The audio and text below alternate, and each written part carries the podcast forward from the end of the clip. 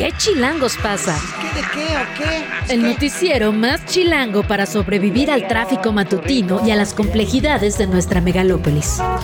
Conducido por Luisa Cantú y Luciana Weiner. ¿Qué chilangos pasa? La información necesaria para amanecer, sobrevivir y disfrutar en la capital del país. Queremos que ustedes gocen. Música para bailar, señor. Aquí comenzamos.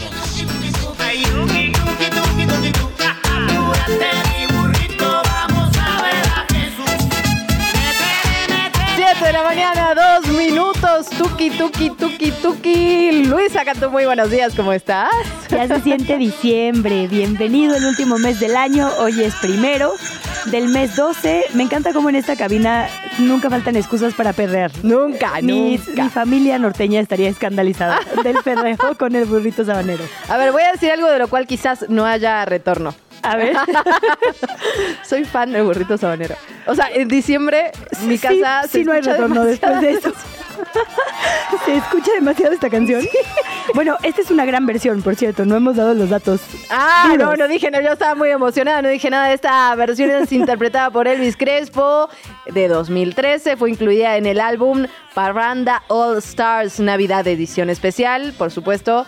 Nos representa, nos representa definitivamente, tuki tuki tuki, en este primero de diciembre y además viernes, viernes. Viernes, eh, eso se siente cierre de semana, cierre de año, como que puras buenas noticias en esta cabina, afuera de ella no tanto. Sin lugar a dudas, cierre también de los presupuestos. Vamos a hablar de eso. Ya se envió de forma oficial la propuesta presupuestal de la Ciudad de México para el 2024. Por otra parte, está todo muy, pero muy complicado con la terna para la Suprema Corte de Justicia de la Nación. Lo vamos a platicar en unos minutitos más con la abogada, la doctora Jimena Medellín. Eh, ¿qué- a ver, digamos, ¿qué perfil tiene que tener un, un ministro o una ministra de la Suprema Corte de Justicia? Creo que eso es parte de, de la pregunta. ¿Y, y qué nos espera, no? Para el futuro, ¿Qué, ¿qué podemos esperar de la próxima terna? Sabemos que ya es la última opción, entonces veremos qué pasa. Hasta el presidente dijo que él no lo quería elegir de manera directa. Y la bancada de Morena también dijo, es la primera vez que un ejecutivo designaría de forma directa. El Senado tendría que tener capacidad de consensos, porque a eso se dedican básicamente.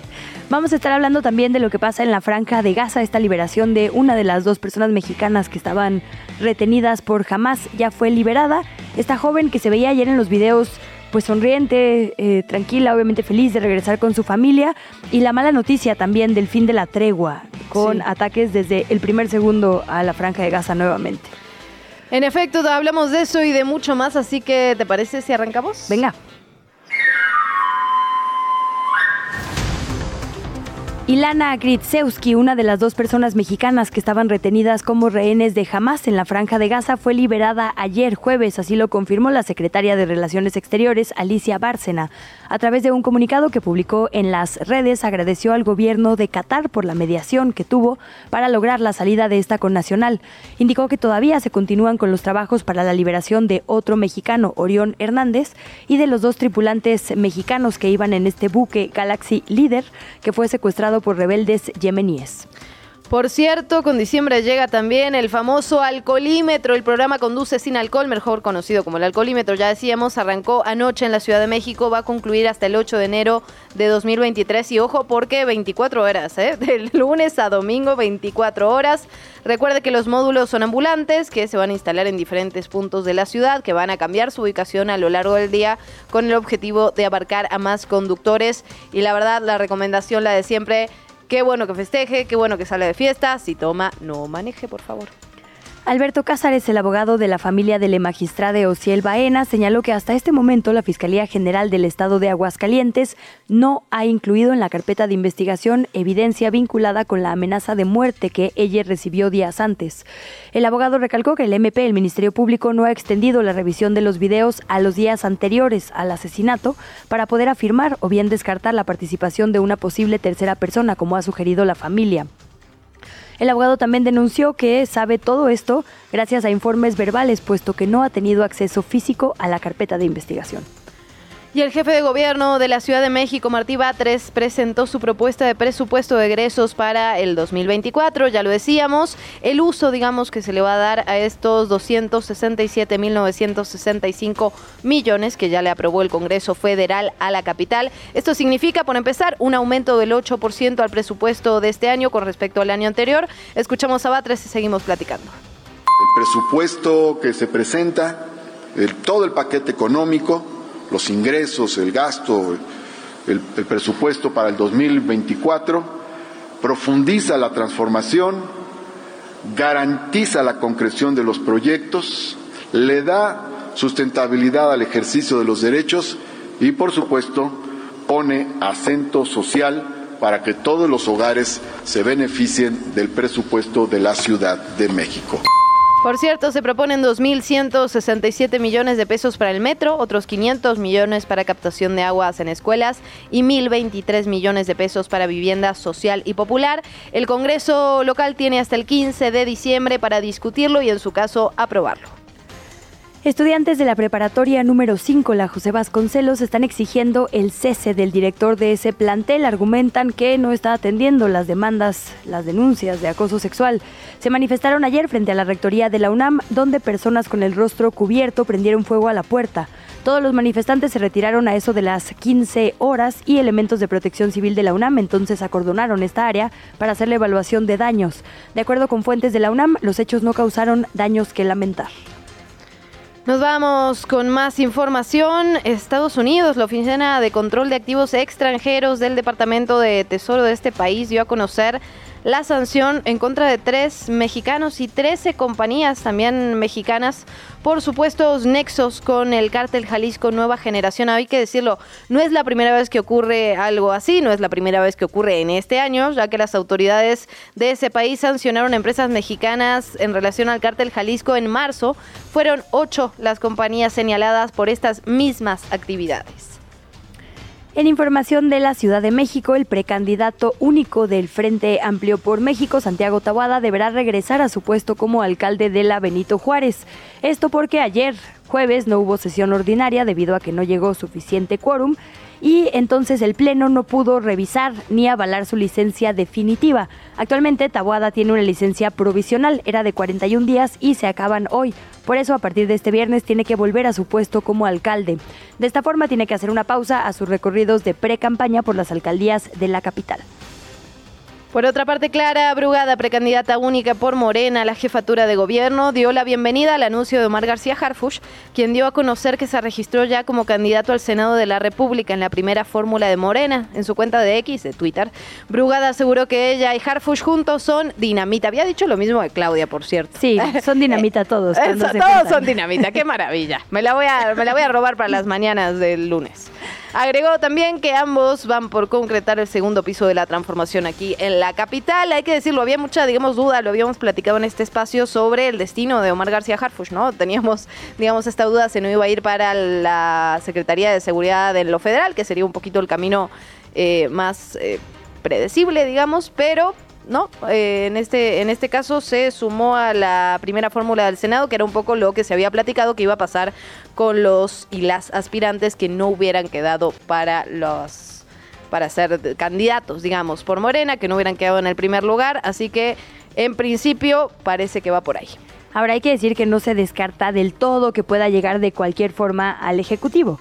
Hay muchos casos de gente que toma protesta, digamos, como senador o como diputado, pide licencia y se va a un cargo en el gabinete y en caso de que sea relevado o relevada de allá, vuelve a su escaño. Lo hemos visto varias, veces. Esperemos que no sea el caso, al menos que, o sea, que ocupe ese escaño, ¿no? Porque si no, la verdad es que... Pues honestamente con su trayectoria tiene más sentido el oficio técnico de seguridad. Totalmente. Pero bueno.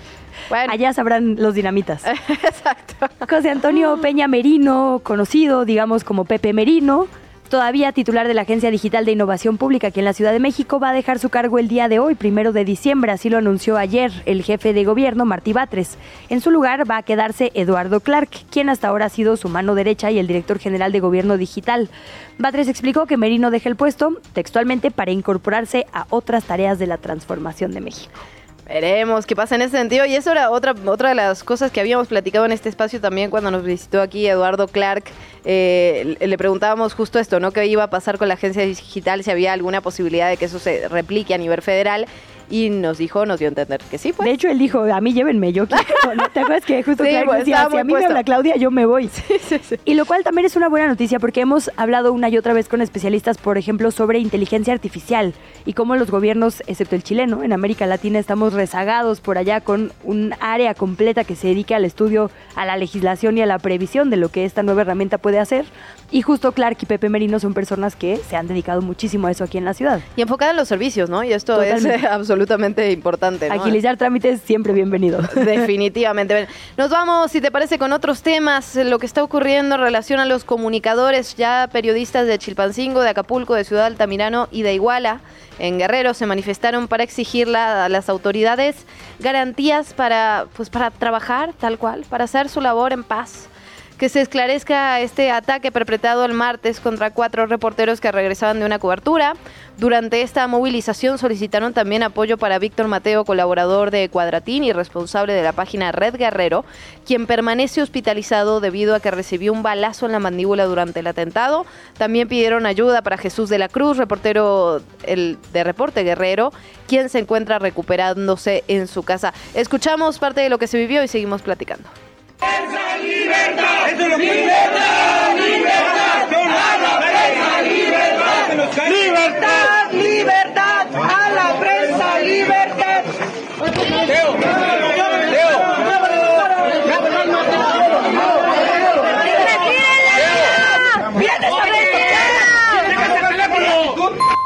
Por cierto, Alberto Toledo, hijo del periodista Marco Antonio Toledo, fue liberado. También recordemos que era el único que quedaba todavía secuestrado.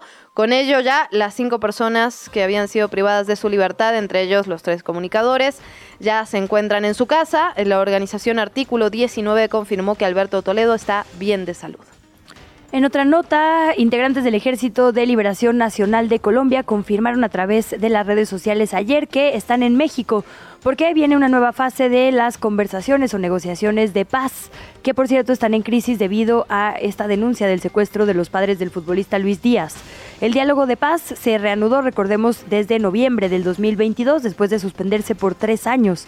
Ha habido reuniones aquí en la capital, en Caracas, en La Habana y por supuesto la mediación de nuestro país y varios otros actores internacionales entre el gobierno y las guerrillas. Bueno, como si Nuevo León estuviera en una situación en amable, agradable y en paz, hablando, hablando sí, de lo paz. ves en las redes sociales, sí. Depende de dónde lo veas. Ah, de, ah, sí, Si te claro. asomas al agua, los temas de seguridad es una realidad, pero en Instagram... oh, Es la que tal. Ay, sí. no, pero la verdad es que la cosa en Nuevo León está complicadísima. Primero, ya lo hemos estado platicando, el tema del gobernador interino, el tema de esta puja entre el Congreso de Nuevo León, el Congreso local y Samuel García y todo Movimiento Ciudadano, ¿no? Por un lado, y bueno, hay argumentos de los dos lados. Por un lado, el Congreso tiene la facultad evidentemente democrática de nombrar al gobernador interino, la gobernadora interina, de eso no hay ninguna duda. Ahora bien, Samuel García y Movimiento Ciudadano afirman que en efecto ellos bueno, él fue electo de manera democrática, que tiene un respaldo muy importante de la población y que por lo tanto la lógica sería que la persona que se queda a cargo del puesto pues sea alguien, digamos, cercano a él. Y era lo que hablábamos. Fue lo que pasó, por ejemplo, aquí en la capital también, ¿no? Ahora, él fue electo por seis años. También, Eso también, si te quieres ir antes de que acabe tu cargo, pues no. Absolutamente. Y lo cierto es que aunque efectivamente en el tribunal, durante las ponencias de los magistrados y magistradas, se discutió que tendría que ser alguien de Movimiento Ciudadano, al final no pasó así en, el, en la resolución. Porque no tiene el apoyo del Congreso, claramente. Y el Congreso, digamos, pues digo, yo creo que es un error que busquen imponer a alguien de otro partido, pero la verdad es que legalmente la facultad Sí, recae sí, ahí, sí. entonces complicada la cosa por ahí. Pues ahí sigue la atención. Bueno, como si esto fuera poco, ahora la Comisión de Quejas y Denuncias del INE ordenó a Movimiento Ciudadano retirar los spots de radio y televisión de justamente de Samuel García, porque advirtieron promoción personalizada como gobernador de Nuevo León. La comisión declaró procedente este retiro de spots y señaló que contraviene el modelo de comunicación política vigente. La denuncia, por cierto, fue presentada por el PAN, PRI y el PRD. Y pues vimos ayer a Samuel, a Mariana Rodríguez y hasta la bebita, Mariel en harto Sí, medio de comunicación, caray. Regio Montano. Eso sí, ¿no? Hablando De, de los más forma significativos, cómoda. por cierto, de tu Sí, tierra, por amiga. supuesto. La Comisión de Quejas y Denuncias del INE también ordenó al PAN que retire espectaculares, promocionales y publicaciones en redes sociales de Xochil Gálvez, por lo que acusan son actos anticipados de campaña. Hay que recordar que de aquí a enero seguimos en las pre-campañas, entonces en teoría digamos, estas personas tendrían que estar convenciendo únicamente a sus partidos políticos de que les postulen en las campañas, pero como hay precandidatos únicos por todos lados, es un tiempo extra. Lo que sí, por eso entra él al final de todo el spot publicitario, el mensaje dirigido a simpatizantes del pan de Morena del Cuando uno ya escuchó todo, todo. Exacto, y pues se les olvidó en alguna pauta y por eso dice el INE, van para abajo. Qué maravilla. La entrevista. ¿Ya estás grabando? Bueno, hablamos ya de lo que ocurre con esta terna para la Suprema Corte de Justicia de la Nación. La primera fue rechazada, era un poco lo que se esperaba. Hay cierta incertidumbre sobre lo que va a pasar a continuación. Estábamos esperando, es una terna que debería salir pues ya. sí. la esperábamos ayer, ayer no ocurrió, quizás sea hoy, quizás sea hasta el lunes, pero mientras tanto lo vamos a ir platicando, lo vamos a ir analizando con la doctora Jimena Medellín, abogada, profesora del CIDE. Doctora, qué gusto saludarla, ¿cómo está? Hola, eh, Luisa, eh, Luciana, ¿cómo están? Mucho gusto estar con ustedes. Gracias por la desmañanada con nosotras, doctora. Siempre esta entrevista, la de las siete y cuarto, la apreciamos el doble. Sí, casi sí, sí. Unos aplausos. Gracias. Pues pensamos que a esta hora íbamos a tener nombres que analizar. Lo cierto es que seguimos en espera de ellos. Entonces, lo que nos queda discutir es tal cual la forma, ¿no? Estamos en la antesala de que quizá por primera vez sea el Ejecutivo quien designe directamente. El propio Ejecutivo y el Legislativo ha dicho que eso no sería idóneo. Sí, en nuestro sistema constitucional, ¿no? Cada país tiene sus propios sistemas constitucionales para elegir a integrantes de las altas cortes o de las cortes supremas. Y en el nuestro, em, el presidente, el titular del Ejecutivo, envía hasta dos ternas al Senado de la República, una a la vez, como ya vimos, ya enviaron a la primera.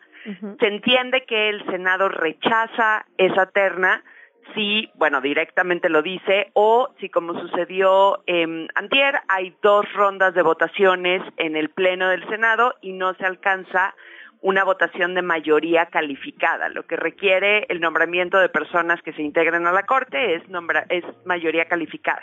Entonces se rechaza la primera terna, se envía otra vez otra terna, si vuelve a suceder lo mismo, porque el Senado considere que las personas o no son idóneas o no son elegibles o simplemente no logran en la votación calificada en el Pleno, se rechaza, se entiende que se rechazó la segunda terna y entonces eh, el presidente puede nombrar, puede proceder a designar directamente de entre algunas de las personas de esa segunda terna. Jimena, yo te preguntaría, digamos, ¿qué perfil tendría que tener un ministro o una ministra de la Suprema Corte de Justicia de la Nación? O sea, claramente esta terna era muy allegada al Ejecutivo y por eso fue rechazada, pero también hay que ser sinceros, ¿no? Evidentemente los presidentes de la República históricamente mandan gente pues cercana a ellos, en la que confían, quizás no tan evidentemente, pero sí es, es normal que sean, que sean cercanos o que tengan cierta afinidad política, digamos. Eh, ¿Qué, perfil podemos esperar para un ministro o ministra de la Corte? La verdad creo que esa es una de las discusiones históricamente pendientes en México. Mm. ¿no? Creo que cada vez que hay un nombramiento de, eh, de alguien que se, o que se presenta una vacancia en la Suprema Corte, inician estos debates, ¿no? Discutiendo si debe de ser alguien cercano, si no, si tiene que ser alguien alejado del poder público, del poder político, del poder económico, qué implica tener cercanía o no tener cercanía. Hay cosas, digamos, un poco más técnicas o que podrían parecer más técnicas. Em, se discute si debería de ser alguien que tiene experiencia ya en la judicatura, si debe de ser perfiles externos a la judicatura para tener cierto balance dentro de la propia integración de la Corte, incluso cómo eh, vamos balanceando en términos de mayor diversidad en la Corte, ¿no? Si deben de ser mujeres. Em, este presidente, el, el, presidente Andrés Manuel López Obrador, ha atendido Em, o prácticamente todas sus ternas han sido de mujeres, em, creo que en una posición muy clara de decir hay que revertir esta posición minoritaria que han mantenido las mujeres históricamente en la integración de la Corte, ¿no? Entonces, hay muchas discusiones sobre cuál debe de ser el perfil de una persona que se integre a la Suprema Corte. Ahora, como dices, Luciana, la verdad es que es natural y es esperable en cualquier país del mundo en donde el Ejecutivo es el que tiene la, o la posibilidad de proponer a la persona, porque tampoco es así en todos los países del mundo. No siempre es el presidente quien, eh, quien, quien propone o quien está a cargo de proponer a, a, una persona o una terna que se puede integrar, de la que se puede seleccionar quien se integra a la Suprema Corte, pero en los países en los que eso sí es normal que la persona titular del Ejecutivo eh, elija a alguien no necesariamente con cercanía política, y eso es la diferencia, ¿no? Hay una, una cosa es que sea alguien con quien trabajas directamente, que sea una persona subordinada al, a la, en la administración pública, como sucedió en esta terna, pero sí claramente alguien con quien el Ejecutivo Federal encuentre resonancia o afinidad en perspectivas, por ejemplo, sobre cuál es la relación entre los poderes públicos o eh, temas sociales fundamentales.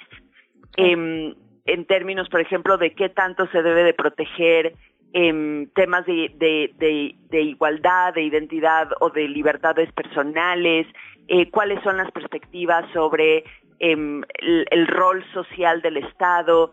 Eso es normal, eso es, como te digo, es más, es esperable. En Estados Unidos, en donde eh, también tienen este sistema, en donde el titular del Ejecutivo, el presidente, eh, propone a una persona para integrarse a la Suprema Corte de Justicia de Estados Unidos, es un tema de debate de campaña.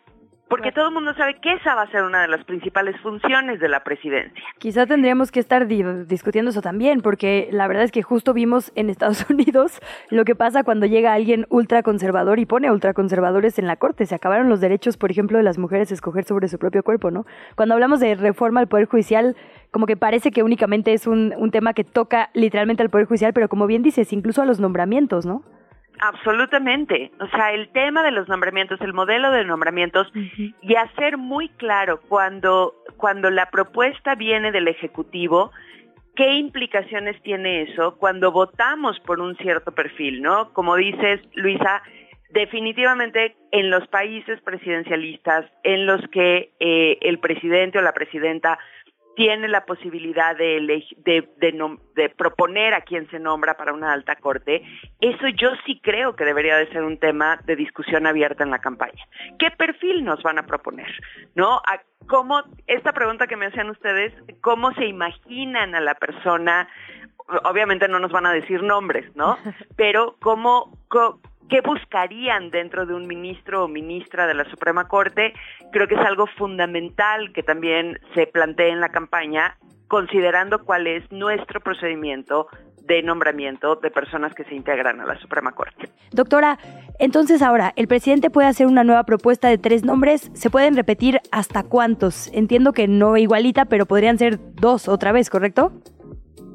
Pues no hay como mucha claridad, no hay una regla específica al respecto. Ah. Eh, tenemos precedentes en donde se ha repetido una persona de una terna rechazada. Eh, la ministra Margarita Luna Ramos en su momento estuvo en una terna que fue rechazada, después se incluyó en la nueva terna y fue elegida en la segunda terna y lo mismo el actual ministro de la Suprema Corte, eh, Alberto Pérez Dayán. Mm. Pero no crean que hay una regla escrita que nos diga cuántos o cuántos. Es más, eh, al, en, en, en, algún momento se ha discutido que no se pueden repetir, ¿no? Pero sí tenemos dos antecedentes eh, muy recientes, digamos, que eh, de personas que han repetido en las ternas. ¿Y tenemos algún, alguna fecha que esperar? Digo, decían que esta semana, pero pues todavía no ha ocurrido. ¿Hay algún no, deadline? No, eh, solamente el Senado tiene 30 días una vez que se envía la terna por parte del Ejecutivo para votar. Si el Senado no vota dentro de esos 30 días, se entiende que la terna está rechazada nuevamente, pero el Ejecutivo no tiene una fecha específica. Eh, también la vacancia, digamos, el término más largo para eh, que, que, transcurrió cuando el Ejecutivo tenía que enviar una, una terna y no la enviaba, llegaron a ser más de 100 días. Eh, parece que no va a ser el caso, parece que el presidente tiene toda la intención de hacer llegar la terna al Senado lo antes posible. Yo creo que es algo que quieren dejar eh, cerrado, concluido antes de, de vacaciones, mm. antes de Año Nuevo, eh, pero, pero no hay claridad y pues sí, el presidente anunció que ayer mismo enviaría la terna, no lo hizo, supongo que es porque están todavía considerando em, algunas opciones, em, considerando si repiten alguna de las personas que ya fue integrada en la terna anterior. Mi opinión personal es que sería natural o sería esperable más o menos que repitieran a la maestra eh, Berta Alcalde, porque claramente tuvo un apoyo muy importante de la bancada de Morena. ¿No? Y creo que eso es algo que incluso si llegan al escenario en el que el presidente tenga que nombrar, creo que sería bueno que nombrara a una persona que al menos tiene, em, no hay duda de que tiene un apoyo muy mayoritario por la propia bancada de Morena. Déjanos cerrar em, eh, con eso, doctora. En, en el caso, digamos, de que el apoyo se repita, porque efectivamente, digo, la diferencia de votos fue muy notoria para no, pues, Berta Alcalde, o sea, muy, muy. eh, absoluta. Sí, exacto, absoluta. Eh, ¿Cómo, más bien, prevés que se reconfiguraría la Corte? ¿Es un perfil similar o distinto a Arturo Saldívar? Ella habló justo de una mirada externa, por ejemplo, desde la juventud, incluso desde su propia simpatía con el proyecto de la Cuarta Transformación. ¿Verías una reconfiguración o no habría gran cambio? Eh, mira, siempre, complicado ver cómo, o prever a ciencia cierta, o con mucha exactitud, me parece, cómo se va a desarrollar una persona en la Suprema Corte. Yo siempre digo que las personas, de la, la, las integrantes, quienes integran la Suprema Corte, se convierten en ministras y ministros cuando están en el cargo, ¿no? Porque hay muchas cosas de la dinámica interna de cómo van entendiendo los casos, de cómo van, de qué cercanía y lazos incluso personales pueden generar con unas u otras personas de la Corte, que puede cambiar mucho el perfil, ¿no? Cuando eligieron a la ministra Piña, no nos imaginábamos, se los puedo decir, la persona que hoy tenemos en la Suprema Corte, ¿no? O sea, esa, esa, esa, esa ministra eh, con esa potencia, con esa voz que ha desarrollado, que bueno, puede haber generado muchos temas con el Ejecutivo, pero es una persona relevante, ¿no? Obviamente, dentro de la integración. Entonces, a ver, yo lo que diría es, eh, la maestra alcalde es un perfil, creo que muy distinto a lo que hubiéramos visto tradicionalmente en una suprema, en una terna de la Suprema Corte. Eh, es un perfil que, por supuesto, hace ruido por las, porque es la hermana de la secretaria de Gobernación, no hay que decirlo muy claramente, eh, y pues porque su familia tiene una cercanía con, eh, con, con, con, el partido, con Morena. Ella no ha sido militante, activa, mm. eh, eso también es de destacar, ¿no? Porque creo que tampoco podemos nada más valorar a una persona por sus relaciones familiares. Eh, y yo la considero, a mí me parece que hizo una buena comparecencia, eh, la considero una, una buena, una jurista bien formada, em, que es una persona joven, por supuesto que tendrá muchísimo que aprender, pero sí creo, y esto ya es una opinión personal más que de las reglas que existen, yo creo que es importante darle más, eh, más diversidad y más, eh, más rotación, digamos, a la corte, ¿no? Nuevos perfiles para la corte. Creo que eso siempre va a alimentar una alta corte. Y lo único que diría es, eh, creo que es importante que el presidente, y ojalá así se lo estén expresando, no solamente busque a alguien que pueda eh, compartir su proyecto o los valores que están detrás de su proyecto y su visión de Estado, uh -huh. que sea cercano o cer cercano o cercana a él, que tenga esta famosa 90% de lealtad, sino sobre todo lo que necesita es una jurista o un jurista que pueda realmente plantear argumentos que eh, tengan la posibilidad de convencer al resto de las personas que integran la Corte.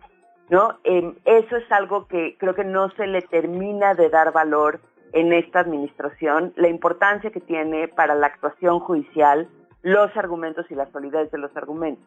Creo que cuando sale el ministro Saldívar, lo que pierden es un ministro que claramente se había ido, a, se había, había ido generando una afinidad al proyecto de Morena, pero que tiene una gran capacidad eh, argumentativa por su propia trayectoria, por el tiempo que ha estado en la Corte, y creo que las dos ministras que en este momento sí permanecen en la Corte con esta afinidad a la presidencia, han eh, demostrado cierta carencia en esa capacidad eh, argumentativa que, que, pueda convencer a otras personas de la Corte. Tal cual.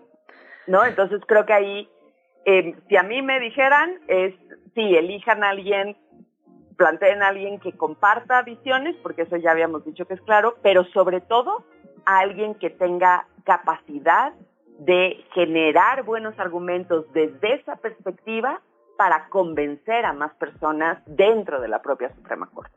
Sí, y en lo ideal que tenga, digamos, cierto margen, ¿no? De independencia, que es, eh, digamos, lo que supone que deberían tener los, los No, absolutamente, ¿no? O sea, por eso digo, una cosa es una afinidad a ciertas perspectivas y otra cosa es una dependencia em, eh, del cargo actual en donde son personas subordinadas y personas que abiertamente se reivindican como em, operadoras del proyecto del presidente. ¿no? Creo que ahí sí hay una diferencia muy clara que hay que marcar.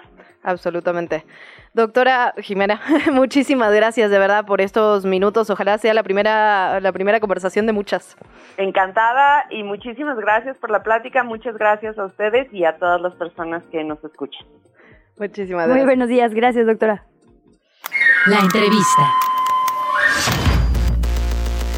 No hemos soltado la cobertura de lo que pasa en Acapulco, en Coyuca de Benítez, en toda la zona que fue devastada tras el paso del huracán categoría 5 Otis. Y por ello agradecemos muchísimo el esfuerzo extra que hace un gran reportero como Alejandro Broft para acompañarnos esta mañana y contarnos lo que vio. Ale, muy buenos días. Luisa querida, qué gusto, qué gusto saludarte a ti, igual a Luciana. Es un privilegio para mí estar con ustedes en su espacio privilegio es todo nuestro, Ale, querido. Pues cuéntanos un poco, estuviste en Acapulco a un mes del impacto ya del huracán Otis y tengo la sensación, y ya nos dirás eh, cuál es tu percepción, pero digamos, con el paso de las semanas se empieza a ver la verdadera tragedia, ¿no? El verdadero, la verdadera dimensión de la tragedia y empiezan a salir... Eh, problemas muy específicos que quizás en la coyuntura no, no las teníamos. ¿Qué has podido observar en esta, en esta visita, en este reporteo, Ale? Mira, pues lo que, lo que tú dices es totalmente cierto. Creo que el, primer asunto que sale a flote es la gravedad del problema en tanto a lo difícil que resulta atenderlo en sí mismo. Entonces todo el mundo estaba consciente de los daños, de la fuerza de Otis, del grado de destrucción, pero quizás algunos confiaron en que en diciembre pudiera haber algún eh, número importante de habitaciones abiertas para empezar a permitir que la gente trabajara, que los turistas visitáramos el puerto. Y pues bueno, el grado de devastación es muy, muy, muy importante. Eh, todavía hay presente en las calles la problemática de la basura, que se convierte ya en un foco de, de infección. O sea, es importante el número de casos de dengue que se reportan, no hay hospitales para atenderlo, la atención médica es prácticamente nula en el, en el puerto, entonces pues, la gente se tiene que desplazar a municipios vecinos, sobre todo a Chilpancingo, que es casi una hora de, camino para, para atender un asunto, un asunto médico, entonces sí, las cosas son muy, muy, muy complicadas.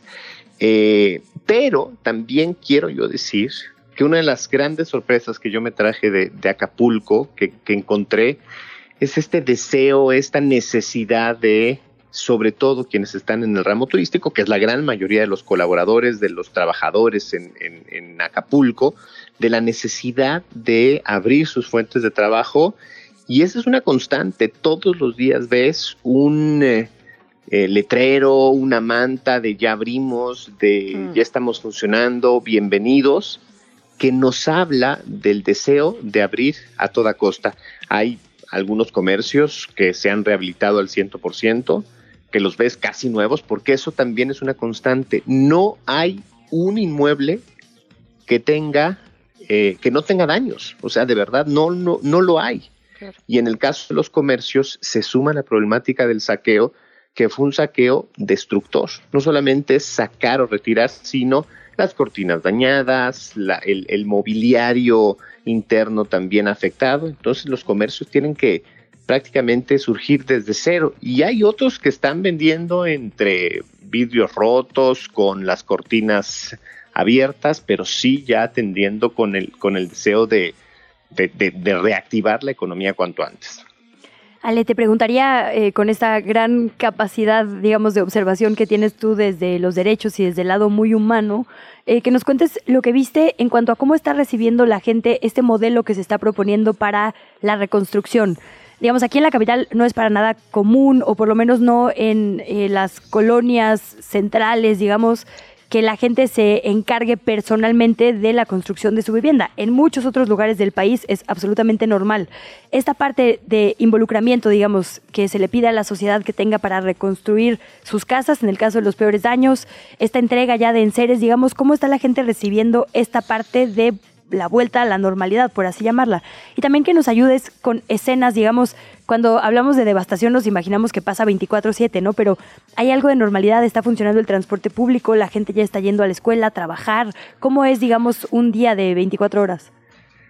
¿Cómo es un día de 24 horas? Mira, eh, sí hay movilidad en el, en el puerto, particularmente en la zona, en la zona turística.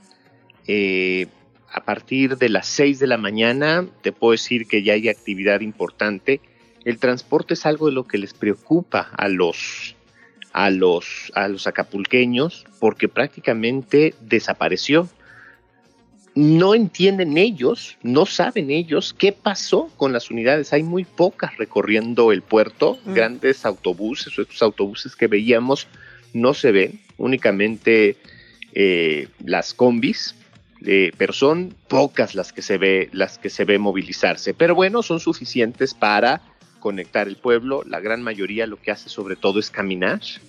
Eh, ustedes recordarán estas escenas de eh, el tráfico muy intenso en la zona de la costera, desde el inicio en, allá por la por la decimosegunda zona naval hasta el Acapulco Viejo era prácticamente ya un estacionamiento. En ningún momento del día ves esta problemática y la gente sale y se moviliza en estas pocas combis que hay y caminando. Les decía yo que sí hay una preocupación de ellos. Es un, es un comentario expreso que dicen, pues no sabemos qué pasó con el transporte, no sabemos por qué no salió, no sabemos por qué, están, eh, por qué no está circulando.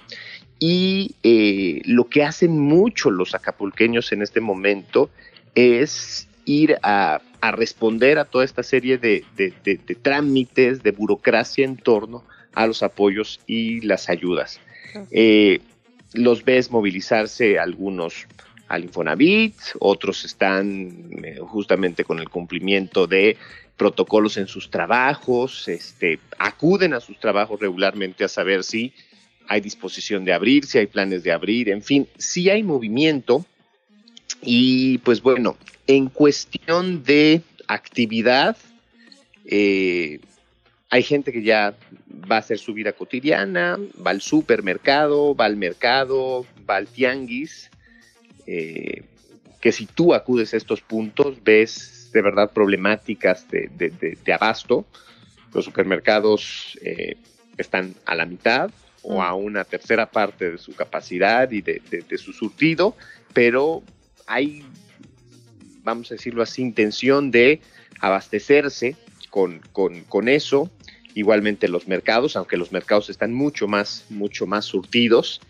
Y esto, y, a las 5 de la tarde, que es una cosa que a mí me llamó mucho la atención, la actividad en el puerto comienza a eh, morirse. 6 de la tarde, no hay comercio formal alguno que tú encuentres abierto. Todas estas tiendas de conveniencia, supermercados, farmacias de cadena que son los que han venido abriendo en los últimos días, cierran por seguridad. Eh, hablan de una intermitencia en el servicio de luz que les preocupa, que les inquieta. Eso de que el servicio de energía eléctrica está reactivado en un 90, 100% es totalmente falso. O sea, es creíble que haya la conexión, pero el servicio no llega a las casas, no llega a los, a, los comercios. Entonces, inclusive en la zona de la costera, de pronto te topas una cuadra, dos cuadras seguidas están en total oscuridad.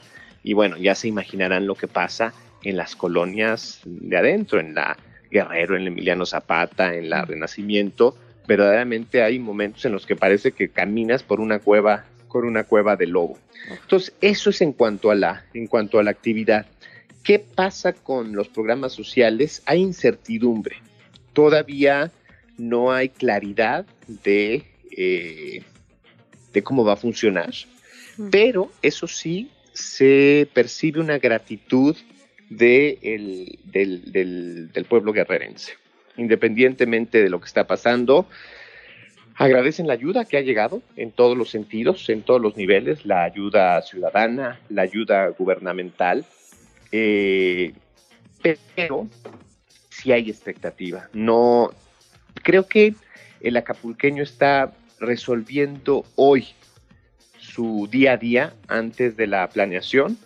Los empresarios tienen preocupación de, esto lo, lo, lo me lo platicaron, de el apoyo que va a llegar en diciembre.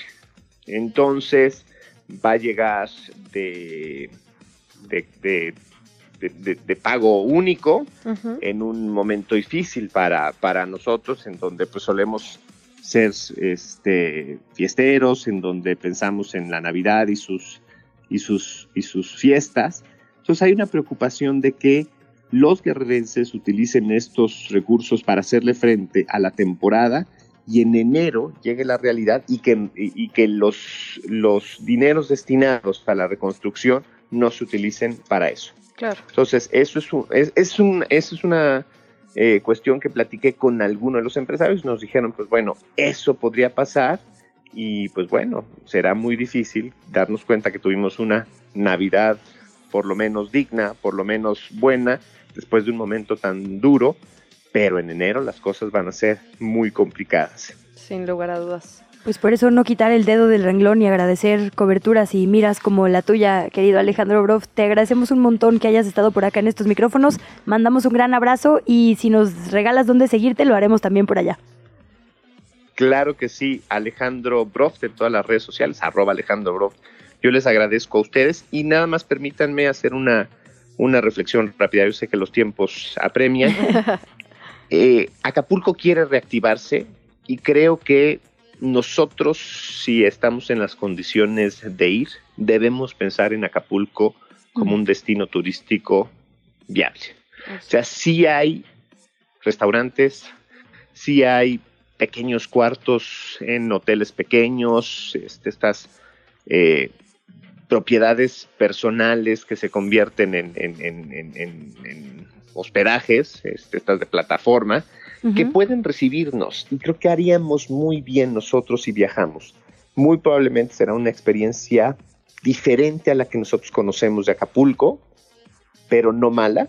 Mm. Creo que sí podemos encontrar y la gente está deseosa de recibirnos como turistas y creo que esa es la mejor ayuda que puede recibir el, el puerto. La playa está activa, ya hay turistas llegando, sobre todo de Morelos, del Estado de México. No encontré ningún chilango, así es que creo que esa es una buena reflexión para nosotros. Pero la playa está ya activa e inclusive con los vendedores, con los comerciantes, que son quienes más necesitan que nosotros regresemos. Ya es el momento ideal, cuando empieza a bajar ¿no? la atención mediática generalizada, ahí es donde más hay que ayudar y es un buen momento para ir a, Acapulco. Alejandro Broff, de verdad, muchísimas gracias, te mandamos un abrazo enorme. Luli, este, Luisa, qué gusto de verdad escucharlas, un privilegio. Un abrazo. La mañanera. Quieren prohibirla, imagínense.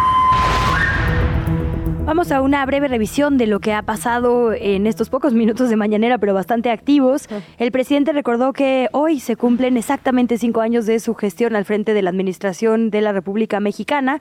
Para conmemorarlo, resaltó la inauguración que será el día de hoy a las 11 de la mañana del Aeropuerto Internacional Felipe Carrillo, que está en Tulum.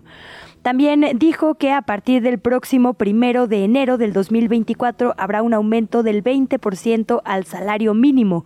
Es decir, ahora quedará en 249 pesos diarios, 7.508 mensuales, excepto en la zona, usted lo sabe, libre de la frontera norte. Ahí habrá un salario de 375 pesos diarios, 11.403 pesos mensuales.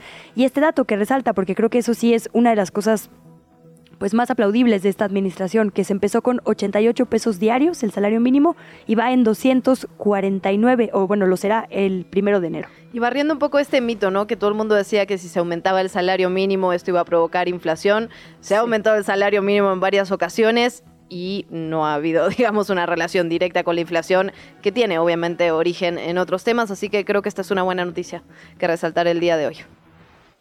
La entrevista. ¿Ya estás grabando?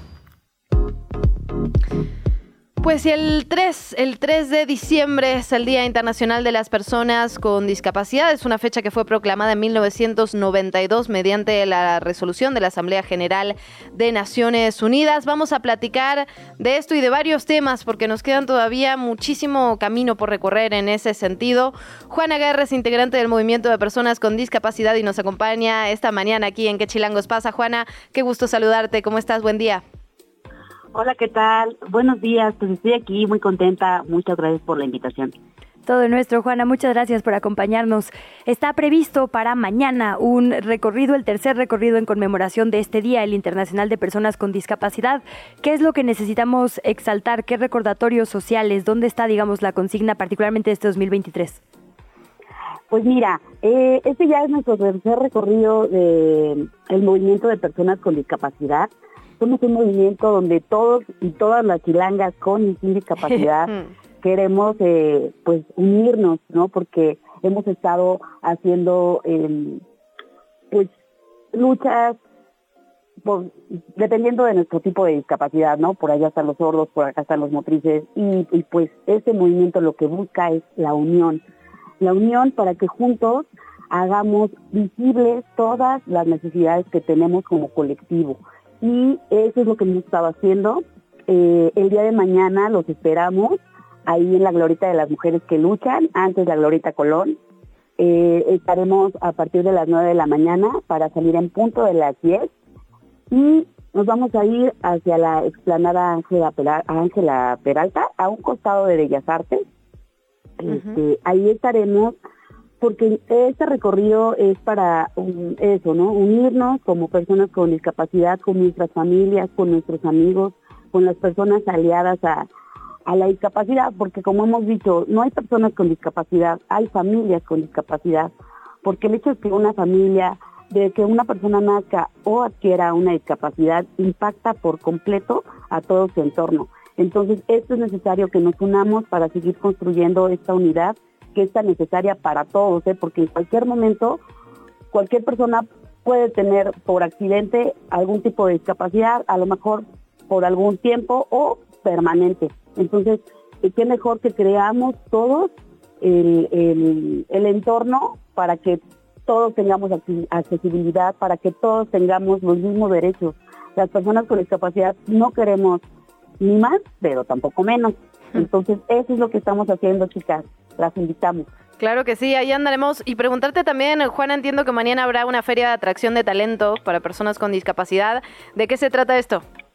Ah, claro que sí. Fíjate que al llegar, después del recorrido, ya que estemos ahí en eh, al lado de Bellas Artes, va a haber un evento de eh, un evento cultural artístico por personas con discapacidad y también una feria de atracción de talento para personas con discapacidad en donde los aliados, las empresas aliadas al, movimiento, bueno, en realidad al movimiento, a las personas con discapacidad que quieren generar esa inclusión en sus empresas, van a tener su stand, entonces también prepárense, llévense su currículum, porque eh, en efecto, este año nuestro eh, nuestro eslogan, nuestra iniciativa es por nuestro derecho al trabajo en condiciones dignas, ¿no? También eso es importantísimo porque pues muchas veces también eh, se genera esta idea, ese prejuicio de que las personas con discapacidad pues no, no, no, no, no, no vamos a dar el ancho, no vamos a estar pidiendo permiso a cada rato. Y no, no, ahora sí que somos igual que cualquier persona, efectivamente con nuestras características, pero que lo que necesitamos es que realmente tengamos esta, estos mismos derechos. Totalmente, Juana. E incluso si sí hubiera necesidad de permisos extra, pues tendrían que darse ya, ¿no? La verdad es que tenemos que transitar hacia una cultura, exacto, en la que eso sea la normalidad, darle a cada persona lo que necesita, pues. Pero bueno. ¿Sabes qué también es bien importante, perdón? No, no, no. Hacer los ajustes eh, razonables en las empresas y estas empresas están abiertas a hacer esos ajustes y eso está increíble, porque los ajustes nos ayudan a todos. Pues ojalá sea la norma, los ajustes y no solo empresas aliadas, ¿no? Todas las empresas y todo el sector público deberían ser aliados. Le estamos viendo la convocatoria en arroba movimiento PCD, Movimiento de Personas con Discapacidad. Por allá les vemos 2 de diciembre a las 9 horas, la cita que nos dices para este recorrido. Juana, muchísimas gracias. Ojalá sea la primera de muchas conversaciones en estos micrófonos. Muchas gracias. Y nada más para sumar, si pueden llevar una prenda amarilla fosforescente, eh, esto nos va a ayudar porque es un color que nos hace visibilizar un grupo tan vulnerable que siempre ha estado eh, ahora sí que ocultándose. Este color nos ayuda a que sea detectado muy rápidamente por el ojo humano y pues nos ayuda a ser más visibles. Entonces, si pueden llevar una prenda amarilla fosforescente, pues ahí los esperamos. Y si no, también. Yo ya estoy de amarillo. Yo ya me vine de amarillo el día de hoy. Mira, perfecto. Muchas gracias, chicas. Un abrazo grande, Juana. Abrazo, gracias. Gracias. Hasta luego. ¿Qué chilangos pasa?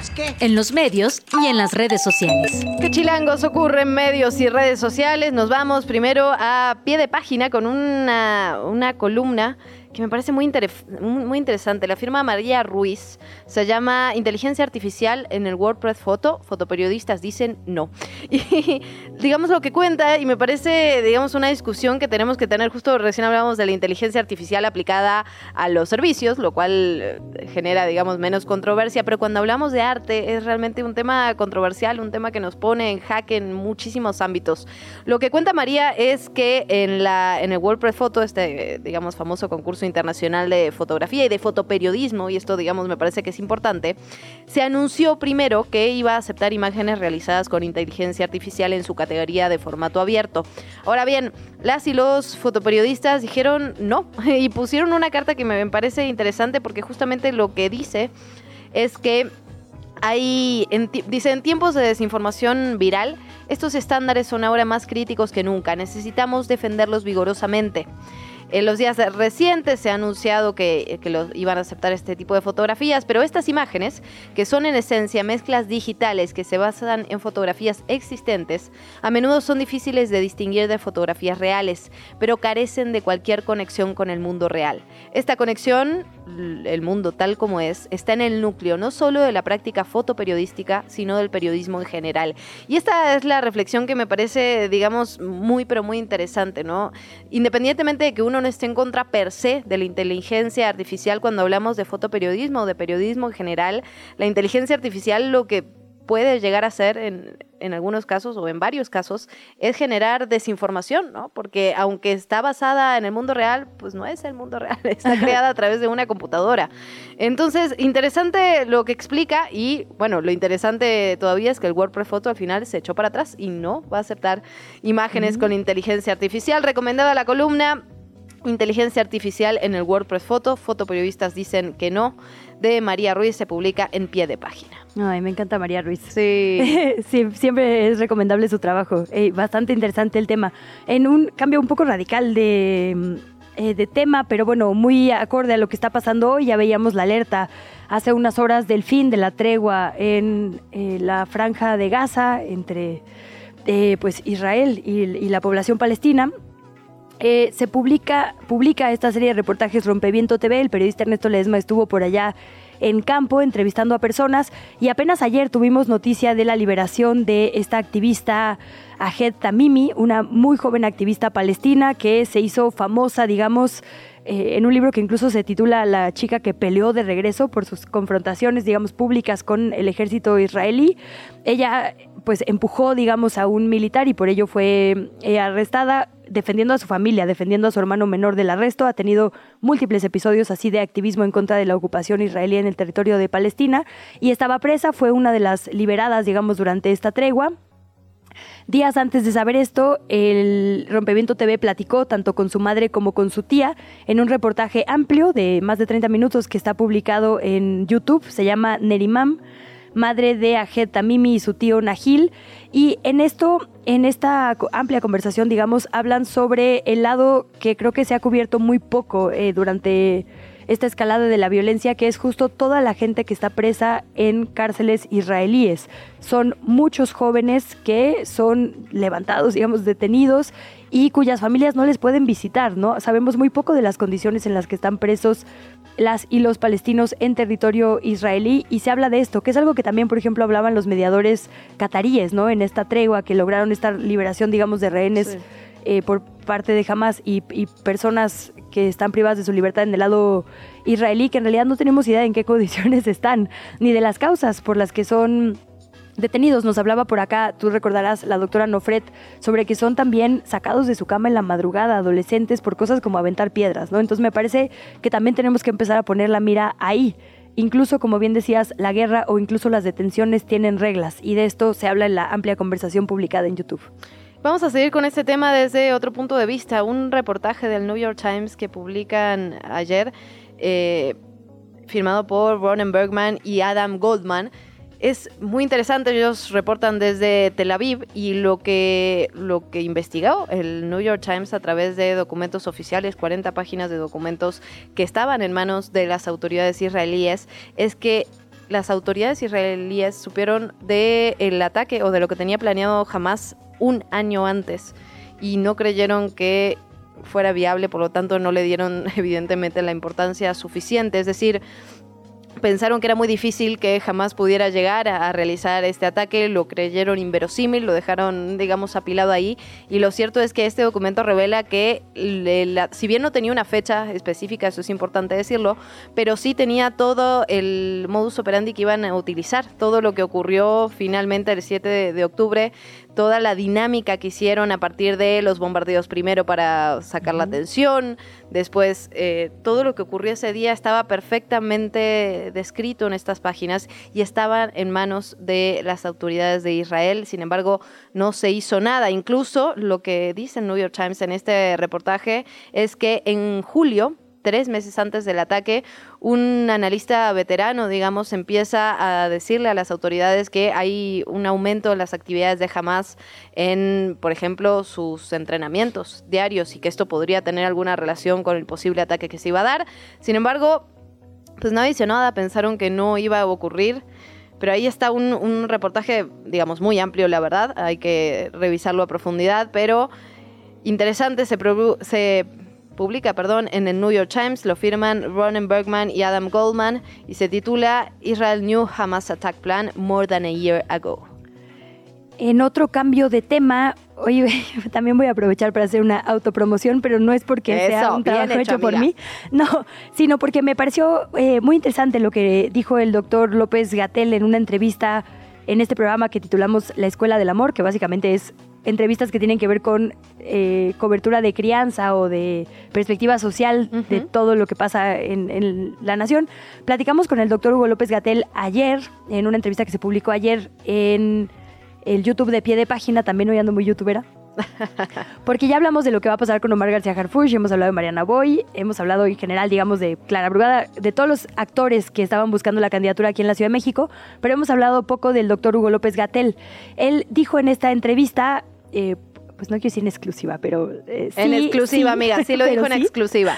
Que, digo, ya había hablado de sus aspiraciones al Senado de la República, dijo que él estaría contento si se le postulara, digamos, para la Cámara Alta, pero también dijo que estaría dispuesto a sumarse al gabinete de Claudia Sheinbaum, eh, obviamente en salud o, por ejemplo, en bienestar porque cree que su amplia trayectoria en esta materia, no solo en este sexenio, sino en los anteriores, podría encontrar utilidad ahí. Y dijo algo que me pareció súper interesante, que creo que debería dar para un debate, porque se ha hablado muy poco de ello. Hemos hablado de reformas a las leyes electorales, a las leyes del Poder Judicial, a las leyes de soberanía y recursos materiales, digo, y naturales. No se ha hablado mucho del tema de salud en cuanto a lo legislativo. Esta administración ha hecho mucho énfasis en que el sistema de salud estaba, según su diagnóstico, deteriorado cuando lo encontraron y por eso la pandemia nos pegó como nos pegó. Ese es el diagnóstico, digamos, que han hecho. Han hablado incluso de la relación público-privado para el abastecimiento de medicamentos, eh, pero no se ha hablado de lo que rige todo esto, que es la Ley General de Salud. En esta entrevista el doctor Gatel dijo, tendría que derogarse completa toda la Ley General de salud que nos rige actualmente estuvo planteada durante gobiernos que tuvieron como prioridad la colaboración con los privados y no el enfoque universal público. Entonces, si lo que se va a buscar en la práctica es que haya un sistema mucho más robusto en lo público y no una colaboración con los privados, se tiene que derogar por completo la ley. Dice que está tan parchada que parece arbolito de Navidad, o sea que se han hecho tantas ramificaciones para tratar de adaptarla que más bien ya es inoperante y que lo que tendría que haber es una reforma profunda y por eso le interesa a él el Senado de la República. Me pareció bastante interesante el análisis, digamos Una figura que abre, controversial. que abre sin duda. Sin Controversial, sin duda. Hay quien lo ama, hay quien lo califica con cosas que yo no voy a repetir porque yo no estoy de acuerdo. No, pero no, bueno, no, no, no, o sea, digamos, creo que lo que sí es que, bueno, gran parte de la población fue la cara visible finalmente de la pandemia. En la pandemia no nos fue bien, hay que decirlo, y, y evidentemente esto tiene una repercusión en la imagen que estuvo en la primera línea de batalla, ¿no? O, o sea, tan Sí. tan. Yo ahí pondría, hubo un Consejo General de Salubridad con integrantes de la UNAM, del IPN, de Salud, de el ejército, que eso también fue controvertido. Y él fue el vocero de estas decisiones de un consejo que también incluyó a privados, a públicos, digamos. Y como dices, normalmente los voceros son quienes se llevan los análisis para bien o para mal. Absolutamente, sea como sea, recomendada la entrevista. ¿Dónde la visitamos, Luisa? En el canal de YouTube de Pie de Página es un programa semanal los miércoles que se llama La Escuela del Amor, conducido por su servilleta y Daniela Pastrana.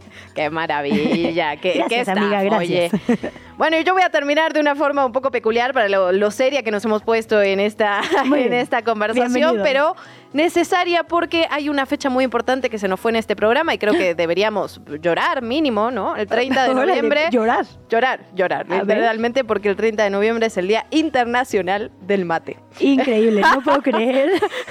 Aunque usted Absolutamente reprobable esto que se nos fue, sobre todo a la mitad de nosotras que todos los días toma mate. No voy a decir cuál, pero usted imagínese. A ver, y Pictoline hace una infografía maravillosa. Oigan, todos los que me preguntan así de, oye, ¿y el mate qué onda? No sé qué. Vayan a Pictoline, métanse en un mate lover sabe qué. A ver. Y ahí están todos, todos los tips. Porque lo primero que hace alguien que te pide un mate y que no sabe de mate es moverle a la bombilla. Ah, sí. Me da algo, me da algo. Sí, el mate de Luciana no se toca en este escritorio. Explícame bien por qué, porque ese popote metálico se ve. Ese muy popote se llama bombilla, aquí también lo explica, por cierto. Ah. Eh, la bombilla no se tiene que mover porque finalmente cuando uno ceba lo que está haciendo es poner agua en un lugar en específico. No es que pones agua en cualquier lado, tienes que poner agua al ladito de la bombilla para que no... Ah, o sea, no llenas la taza de agua. No, Se no, tiene no. que poner en un lugar específico. Se ceba, por eso no es. Vaya, vaya. se ceba, se pone en un lugar en específico para que no se moje el resto de la hierba y para que no se lave el mate. Es decir, para que no se le quite su sabor más rápidamente, digamos, algo por el estilo. Gracias por esa traducción. Sí, sí. Es otra cosa que dice aquí Pictoline y que tiene toda la razón, no se mezcla la hierba usada con la nueva. Eso es importante también. Cuando uno, cuando ya se lavó el mate y el mate ya no sirve para nada, hay que tirar toda la hierba y hay que enjuagarlo O sea, no es como el cafecito que tomo yo que rellenas. No, Acá. no, no, no, eso no hay que rellenarlo. ¿Cuánto estoy aprendiendo? No lo puedo creer. No se debe mover la bombilla, esto es importantísimo, es lo más importante porque además todo el mundo eh, quiere mover la bombilla por, alguna- Sí, por algún sí, motivo en particular. y no sé si está aquí, pero eso es importante. Es un vínculo, nada, aquí está, lo del vínculo es un vínculo comunitario, eso es muy importante. La temperatura del mate es muy importante, es decir, no el agua no tiene que hervir, pero tiene que estar caliente, evidentemente. Ah, órale, Eh. qué buen dato. No tiene que hervir porque también cambia el sabor. Sí, absolutamente. Órale. Sí, absolutamente. Hay gente muy, muy peculiar con eso. Yo soy un poco más, fíjate, que no lo creas, soy un No, o sea, ya vi que es toda una ciencia, no, no un arte, una ciencia. O sea, requerimos grados exactos, coordinación y ubicación exacta. Sí, claro, Un por supuesto. mate. De hecho, la hierba la inclinas tantito para un lado para poder sobar del otro. Bueno, eh, siento que tenemos un montón de información y yo me puedo pasar 10 horas hablando de esto, pero vayan a leerlo. Por eso tiene su día específico Exacto. para visibilizar la correcta preparación del mate. Y amo 30 de lo que le pusieron. Un mate lover sabe que beberlo con Amix es como un ritual sagrado que les une. sí somos, Pictoline, gracias. Gracias, Luciana Weiner, por esta información. Toda la cabina tomó nota para no volver a tocar la bombilla, no popote metálico de tu mate. Venga.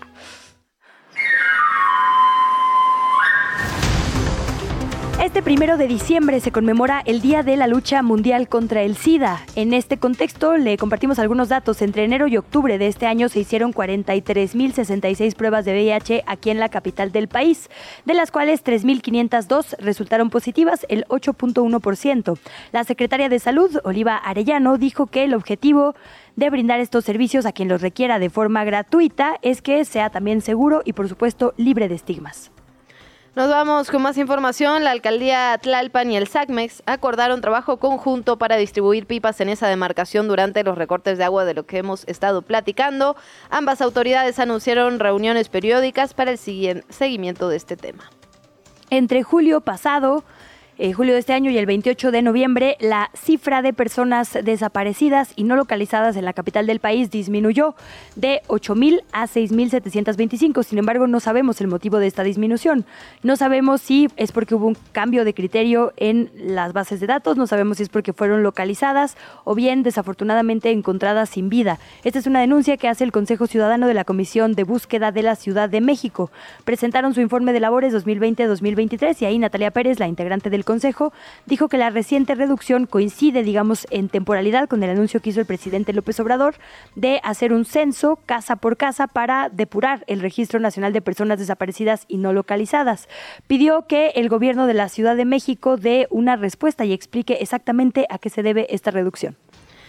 E investigadores y especialistas del Instituto de Ciencias de la Atmósfera y Cambio Climático de la UNAM trabajan en un proyecto interesantísimo. Estamos hablando de un proyecto que va junto con la Universidad de Chicago y quieren elaborar un mapa sonoro de la Ciudad de México justamente para llevar un registro sobre los niveles de ruido en diferentes espacios en los públicos y las afectaciones en la salud de la población.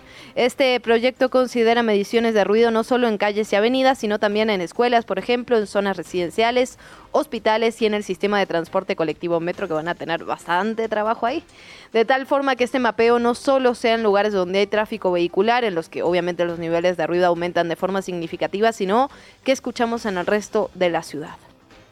Y en otra nota, el sector privado de la capital presentó un observatorio. Va a estar vigilando la toma de decisiones de política pública, la movilidad, la seguridad o la atracción de inversiones. Se llama tal cual así, Observatorio de la Ciudad de México. Es parte de una iniciativa de Corazón Capital, que es una asociación de empresariado. Dicen que buscarán los datos y las fuentes oficiales y verificadas para sus líneas de acción.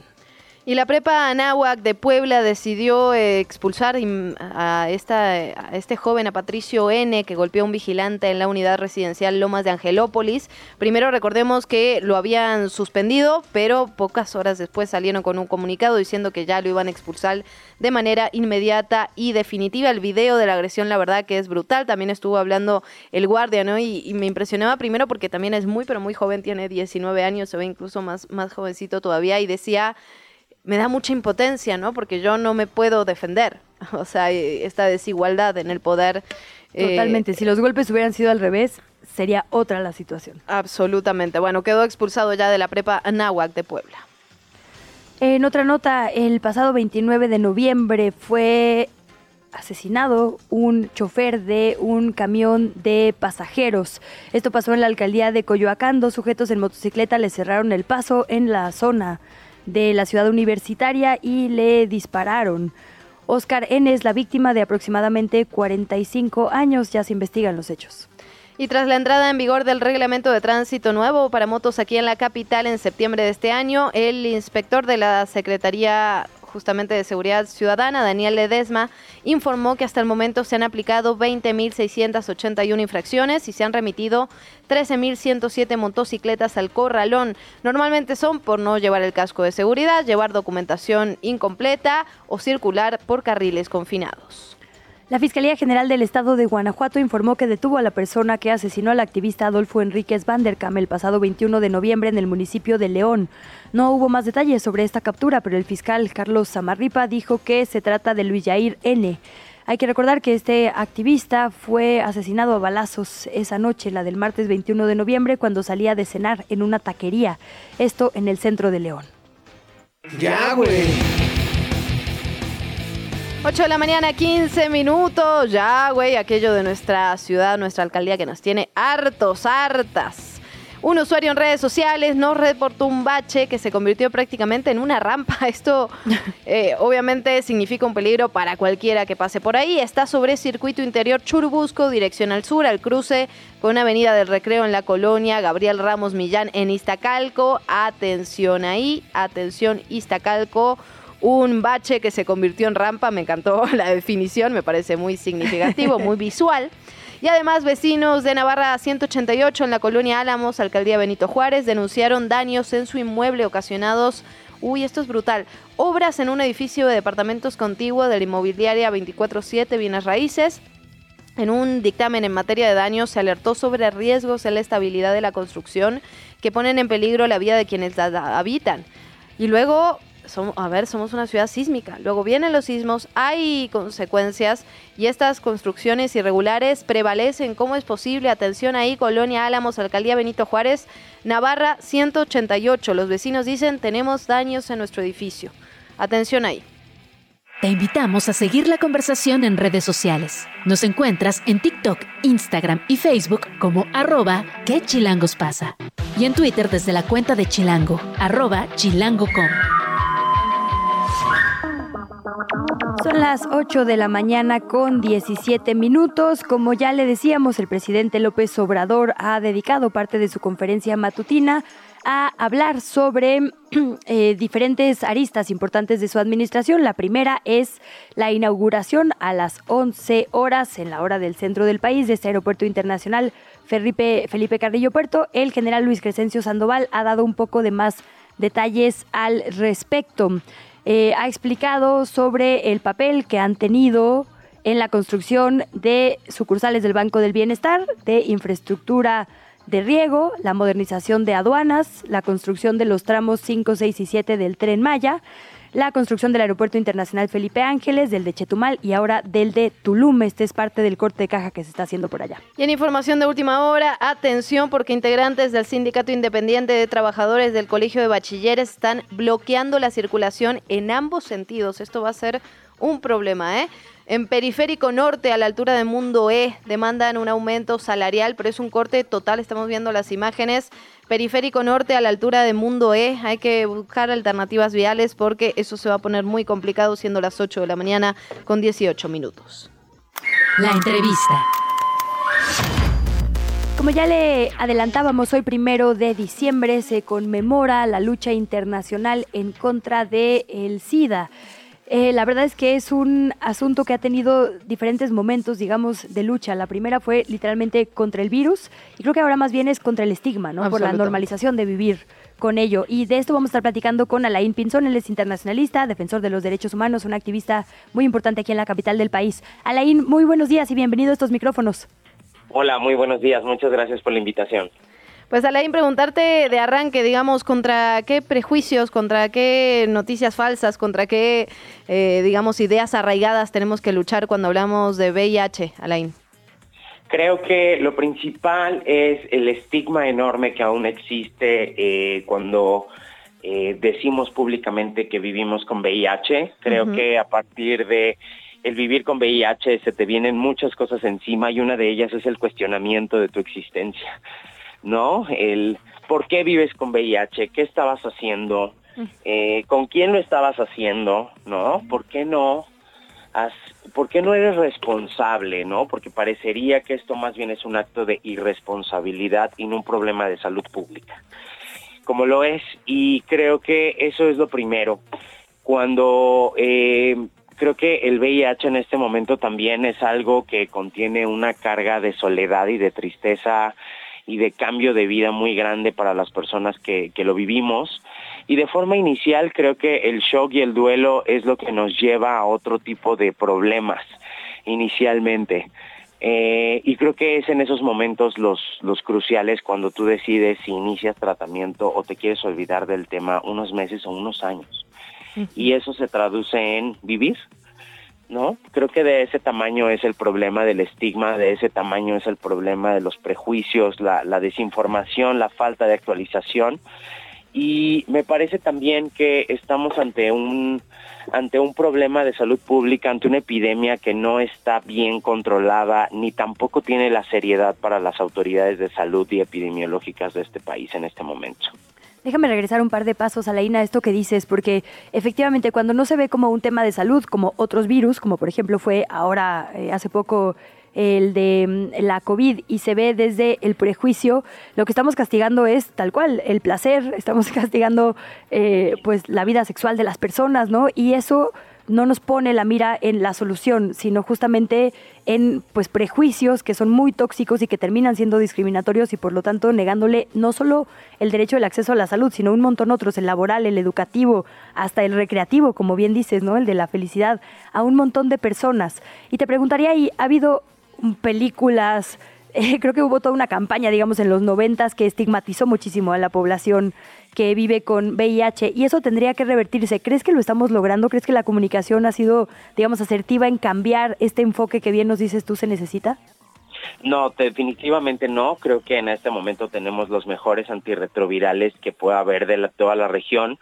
Sin embargo, creo que nos hace falta muchísimo, muchísimo para que la sociedad, los medios de comunicación, la academia, eh, incluso la medicina, ¿no? En los consultorios pueda tratarnos dignamente, ¿no? Creo que el VIH es un tema que se actualiza por lo menos dos veces al año pero se sigue pensando que somos portadores o lo otro es que eh, también se sigue pensando que somos eh, personas muy específicas a las que pueden contraer el VIH, ¿no? Es decir, no cualquier persona puede tener VIH según esta memoria colectiva mexicana. Y creo que a partir de eso estamos atrapados en un en, un laberinto de mucho estigma y de muchos prejuicios. Y ese laberinto nos está quitando los empleos, nos está sacando de nuestras casas, nos está quitando de nuestra vida con nuestra pareja, nos aleja de nuestros amigos y creo que en este momento no estamos en condiciones de decir que México es, ha cambiado o que está cambiando. A mí me parece que el día que las personas que vivimos con VIH dejemos de perder las chambas, dejemos de tener tanto miedo de decirle a nuestros papás, a nuestra mamá, a nuestros hermanos, a nuestra pareja de nuestro diagnóstico, creo que México va a cambiar.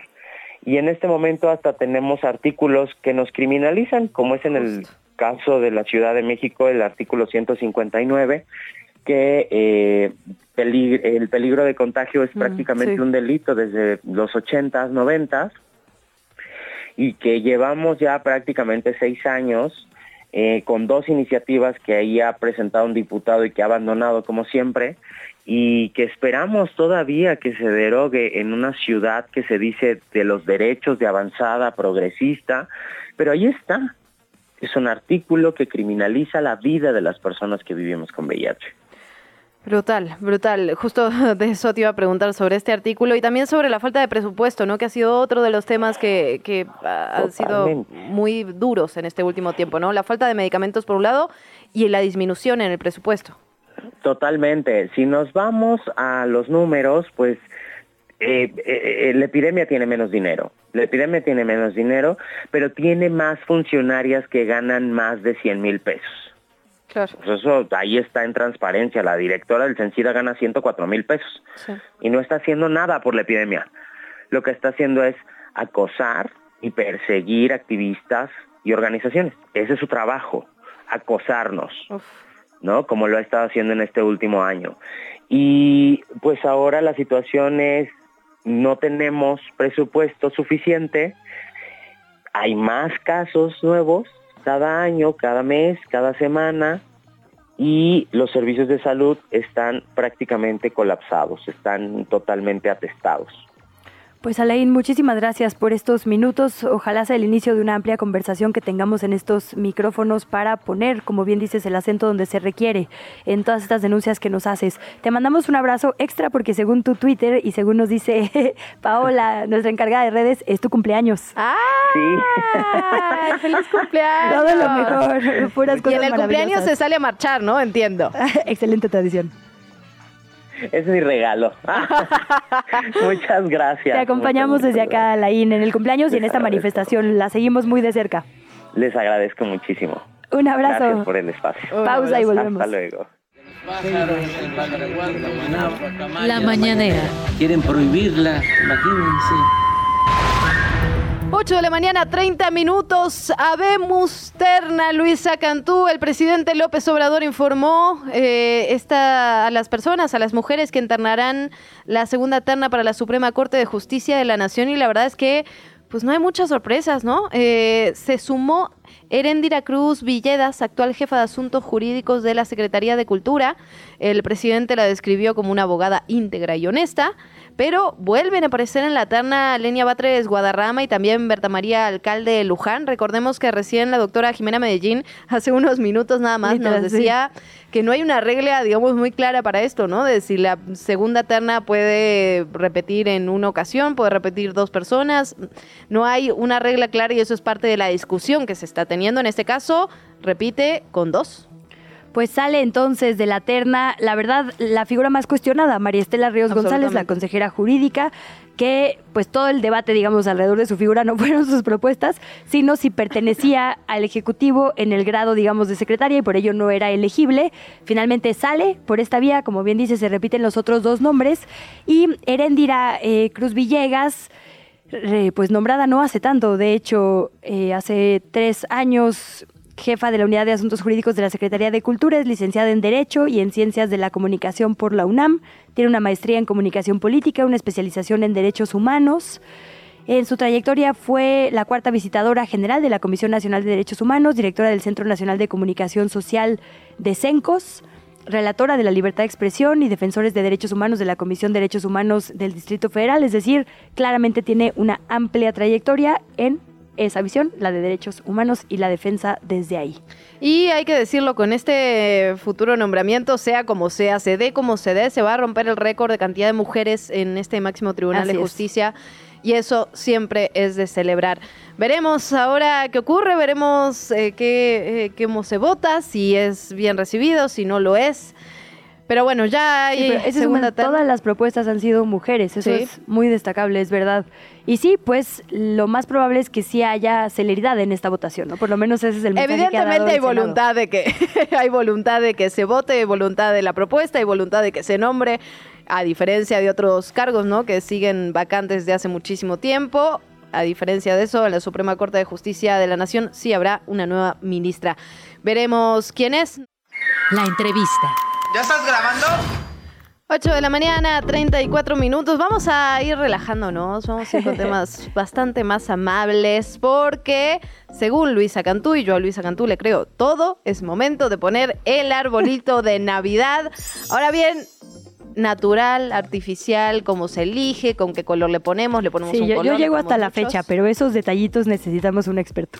Menos mal que lo tenemos, Luisa Cantú. Estamos, vamos a platicar con Salvador Castro, productor de Árboles de Navidad. Salvador, bienvenido a este programa, ¿cómo estás? Bien, muy buenos días. Dale, gracias por la entrevista. Bienvenido Salvador, es primero de diciembre, ya sabemos lo que eso significa. Este fin de semana posiblemente muchas familias mexicanas aprovechen para poner el arbolito. ¿Qué tenemos que saber, digamos, previamente? ¿Cuántos árboles se producen para esta temporada? ¿Cuál es el balance, digamos, responsable? ¿Qué datos hay eh, importantes respecto a esto? Bueno, normalmente se habla de que se producen alrededor en el país, bueno, alrededor de 500 mil a 600 mil árboles que están disponibles para la venta de árboles de Navidad. ¿Sas? En nuestro caso, bueno, tenemos una producción de 1.600 árboles que tenemos disponibles. ¿Dónde están ustedes, Salvador? Nosotros estamos en el municipio de Aquixtla, estado de Puebla. ¿Y cuál es la característica específica? Es decir, ¿qué tenemos que ver que se puedan reutilizar, que vengan en maceta, que vengan cortados? ¿Cuál es la recomendación?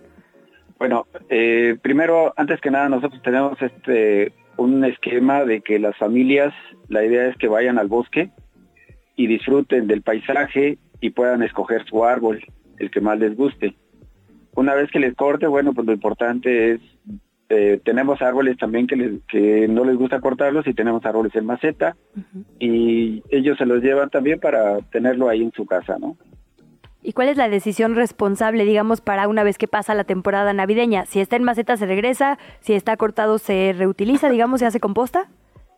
Normalmente sí, o sea, hay centros de acopio, por ejemplo, en el municipio de Chinahuapan, aquí estamos cerca de 20 minutos eh, y y en, bueno, en, casi en la mayoría de los municipios, en Puebla, Tlaxcala, se tiene ese servicio de que van a recoger los árboles y los reciclan y los, los hacen astilla y esta astilla, bueno, pues se vuelve materia orgánica para nuevos cultivos.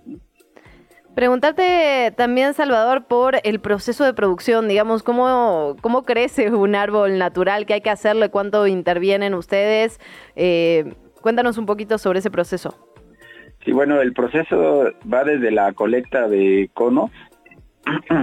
Los conos son la que le llaman piñas normalmente. Estas piñas se cortan, eh, tiene su periodo en agosto, septiembre, posteriormente se secan, se ponen al, al sol para que abran las, para que abran estas piñas, estos conos, y solo se desprende la semilla. Esta semilla posteriormente se pasa a un vivero eh, en donde se siembra y después de un, año, dos años principalmente, eh, hasta que crezca a una altura más o menos de unos 50 centímetros, eh, se pasa al terreno.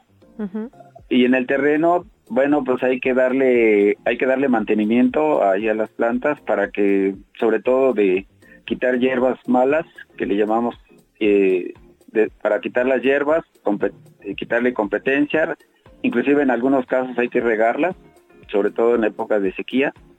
Y posteriormente, bueno, van creciendo y se les hace prácticamente podas para que llenen de follaje, llenen de ramas totalmente el árbol, ya que debe ser, y se le da forma también en una forma cónica. Entonces se le va despuntando las puntas para irlo, irlo formando poco a poco. Y este es el proceso que dura alrededor de seis, entre seis y ocho años. ¡Wow! Para que alcance una altura de 220, 240 metros y se lo puedan llevar a su casa. Justamente entendiendo, digamos, todo este gran proceso, todos los cuidados que se necesita, ¿deberíamos, eh, digamos, sentirnos culpables cuando cortamos un arbolito o esto es, digamos, parte del proceso de equilibrio que ustedes están midiendo? No, yo creo que no, no hay digo, no, no es esa situación de culpable, por el contrario, yo creo que al cortar un árbol, generalmente siempre se siembra, se siembra otro árbol para reponerlo. Y esto significa sobre todo que van generando empleos también en el medio rural, eh, se generan precisamente beneficios también ambientales, servicios ambientales, puesto que al, ver, al ir creciendo los árboles capturan dióxido de carbono. Y esto y también otra y bueno, esto ayuda al cambio climático. Otra situación es de que también ayudan a infiltrar el agua y recarga de mantos acuíferos y también ayudan a evitar la pérdida de suelo por erosión. Entonces realmente se tienen más beneficios y realmente es un ciclo. O sea, al cabo de 6 o 8 años se cortan, pero se vuelve a sembrar y es otro ciclo con todos estos beneficios que le acabo de mencionar, ¿no? Pues Salvador, agradecerte muchísimo estos minutos. Eh, cuéntanos dónde te encontramos, cómo te seguimos o dónde los buscamos allá en Puebla. Bueno, estamos allá en Puebla, en el municipio de Aquixta, ahí en Chignahuapan, y tenemos ahí, ahí eh, bueno, hay una serie de letreros este y que van al, mirador al manantial, ¿no? Ahí estamos y hay una página de Facebook, pues ahí tenemos. Ajá. Y no se preocupe, búsquela con calma. Lo importante es que podamos encontrarla. El teléfono, el celular es el 22 11 90 72 82. Perfecto, pues le agradecemos. Y, el Facebook de Reserva Forestal El Manantial. Reserva Forestal El Manantial, con esta posibilidad que nos dice de ir a escogerlo e incluso llevarlo en maceta para que no haya ni necesidad de cortar. Gracias, bueno, sí de cortar, digamos, del suelo, pero poderlo replantar y, literalmente no, no va a ser composta. Muchas gracias, Salvador Castro. Al contrario, para servirles. Lo nuestro son los viajes y sus historias. Travesías en Radio Chilango. 8 de la mañana, 40 minutos. Momento de hablar de las travesías que nos pueden esperar este fin de semana. Y para eso, Paulina Espinosa, redactora de Travesías, está en la línea. Paulina, ¿cómo estás? Bienvenida. Hola, muy bien. ¿Y ustedes cómo están? Ya, nosotras sabemos que son casi las 9 de la mañana, pero ya se siente el fin de semana, querida Pau. ¿Qué recomendaciones nos tiene Travesías? Oigan, hoy les voy a recomendar un restaurante delicioso para todos los que les gustan ir a desayunar o echar como el bronchito el fin de semana. Eh, se llama Teresa Margot y está en la calle de Durango, este 219. Y la verdad está súper a gusto. Es un restaurantito como muy francés en donde pueden desayunar y echar sobremesas para ir con sus amigos, con su familia, con quien quieran. Y este y pues bueno, si les tengo que recomendar algo, yo les recomendaría el pan francés o los, los mm. huevos al pesto Mm. Em, y pues eso es una gran, gran opción. La verdad me encanta la idea, yo soy fan de desayunos y siempre ando buscando, así que ya me lo estoy anotando en este momento. También tiene comidas, tiene cenas. Tiene comidas que Ajá. también, o sea, ahí pueden, se pueden pedir, que será el ragú de pato, dicen que está muy bueno. La verdad yo no lo probé, yo fui a desayunar. Ajá. Este, y cenas no hay. Este, Ok. Pero bueno, también este, algo que es importante mencionar es que el menú lo hizo L'Oréal Lavarri, que es la, la DR, entonces está interesante también esta propuesta que trae a la ciudad. Oye, y es terraza, porque justo buscando el nombre veo que aparecen todos los tops de las mejores terrazas para desayunar. Exacto, En la capital es todo el concepto, digamos, a cielo abierto. Exactamente. Está arribita no, es, es del restaurante Babero, que ya, ya lleva abierto un rato. Este, entonces es esa terracita y es chiquito, pero muy a gusto. Se puede reservar porque a veces cuando ya se pone en medio de moda está bien difícil para entrar, para todo. ¿Se puede reservar o ha sido y sin problemas hay Sin lugar? pro- mira, ¿Cómo te voy a decir, abrió el lunes pasado, entonces Ah. está ahorita como súper, súper nueva la recomendación. Entonces creo que todavía pueden llegar sin, sin, sin tener que pedir mesa o algo así, pero seguramente en un futuro ya van a tener que reservar. Eso me Oye. encantó, es el momento, hay que correr. Exacto. Es el momento, es una exclusiva. Saliendo Exacto. además, justo nos queda la hora. Oye, cuéntanos de Lorea o la Barry, porque mm, para mí una guía es si nuestro querido Peter Punk, que es, como ustedes saben, Pedro Reyes, el glotón de Radio Chilango que hace las mejores recomendaciones, la sigue, para mí es aval, veo que la sigue. ¿Quién es? Ella es la chef del restaurante R, que ya, ya, o sea, ha estado abierto, ya, no, la verdad no estoy segura cuántos años en, en México, en la Ciudad de México, y ahora te digo que trae esa propuesta como tipo francesito al, Terraza Margot. Ah, Ok, sí, estoy viendo su Instagram y es uno de esos Instagrams envidiables, que se ven los platos así perfectamente servidos, con flores comestibles. No, ella es topsísima, todo lo que prueben de ella es exquisito. Pues maravilloso, entonces Terraza Margot está en la Roma Norte, en la calle Durango 219. Ya se me antojó de verdad, es que los viernes se ponen se ponen muy pero muy intensos. Paulina, agradecerte como siempre por esta recomendación. ¿Dónde leemos más sobre las recomendaciones que nos tiene Travesías? Eh, en, en- a través de su Instagram, de nuestra página de internet, eh, y ahí los esperamos. Muchísimas gracias, Paulina, pues te tomamos la palabra. Un abrazo. Un beso, bye. Desde la redacción, chilango.com. Ahora sí que le dejaron la vara alta a Edgar Segura con esa caray. recomendación de pan francés, que aquí suena bastante bien en este escritorio. Porque no todo es comer en esta vida. Pero Casi una parte todo- importante, hay que decirlo. Edgar, compítele a Travesías. Buenos días. Hola, buenos días. Pues empezamos compitiendo con, con, ver. la- con más comida, pero Ay, a ver. con- recordemos, eh, puros eventos gratuitos para que no gasten este fin de semana, pero se la pasen bien. En Y nuestra gustada estamos- sección de no gaste su billete de ajolote. de Sí, 50. lo, sí, lo hiciste muy bien, Edgar. O sea, ya, a ver, cuéntanos todo. Sí, la- ya la establecimos desde la semana pasada. Y esta semana traemos la Feria del Taco, que empieza justamente hoy, va a durar todo el fin de semana. Van a participar 27 taquerías con todas las variedades pues, de este platillo que es el rey de la gastronomía mexicana. Va a haber tacos al pastor, de canasta, de suadero, de carnitas, campechanos, todas las variedades que ustedes gusten, en la explanada de la Alcaldía Magdalena Contreras. Y si después de saciar su hambre también quieren saciar su sed de la mala, pues van a tener... De la de. ¿Hay otra? Ay, sí. sábado, sábado y domingo la Feria de las Pulquerías Tradicionales en el Museo de los Ferrocarrileros. Ahí van a estar 15 de las pulquerías más tradicionales de la Ciudad de México. Por ejemplo, va a estar La Gloria, La Hija de los Apaches, los, Las Duelistas, eh, La Canica, La Paloma Azul, para que se lancen a probar sus curados. Y pues ya para quienes prefieren eh, eventos musicales, este fin de semana tenemos eh, los últimos eventos del Festival Jóvenes por la Paz.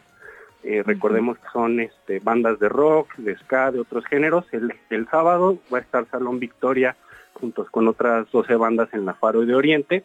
Y el domingo en el Monumento a la Revolución estará Señor Bikini, Los de Abajo, Triciclo Circus Band y otras 11 bandas. Eh, más eventos musicales. El día de hoy tenemos un concierto gratuito del Commander a las 7 de la noche en la explanada de la Alcaldía Cuauhtémoc. Y eh, también este fin de semana pueden visitar la exposición eh, Pero sigo siendo el rey en honor a José Alfredo Jiménez en el Complejo Cultural de Los Pinos. Y finalmente para quienes ya sienten el espíritu navideño, tenemos dos ferias de la Nochebuena, una en la explanada de la Alcaldía Iztacalco eh, y la otra en Paseo de la Reforma desde la Diana hasta la Estela de Luz, ahí van a poder encontrar flores de Nochebuena para su casa desde 25 pesos. Y al final les eh, recomiendo uno con un poquito de trampa, este no es gratis, pero tampoco se gastan su, su billete de ajolote, nada más cuesta 10 pesitos. Es el Rockabilly Pino Fest.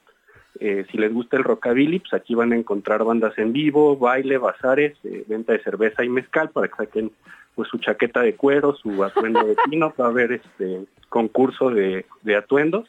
Eh, este va a ser el día 2 y 3 de diciembre en el salón del Hotel Naciones en la colonia Vallejo. ¡Wow! ¡Qué maravilla! ¿Qué tal ¿Cuánto eres para dijiste que bailar estaba la entrada? 10 pesitos nada más. Ah, está muy bien. Oye, pa- parecería algo como muy de nicho, pero hay una gran cultura rockabilly en la Ciudad de México, ¿no? O sea, sí, a mí me ha tocado varias veces ver a grupos, sobre todo en esa zona, ¿sí? Sí, claro que sí. De Con el hecho, maquillaje, este- ya sabes, del esta delineado semana que- fue la, la noche de museos y tuvimos dos eventos de, de rockabilly en la noche de museos también para para que presten atención a esa oferta cultural. Ah, tal vez fue por eso, también porque es gratis. sí. Oh, justo lo traigo fresco. Sí, sí, con razón.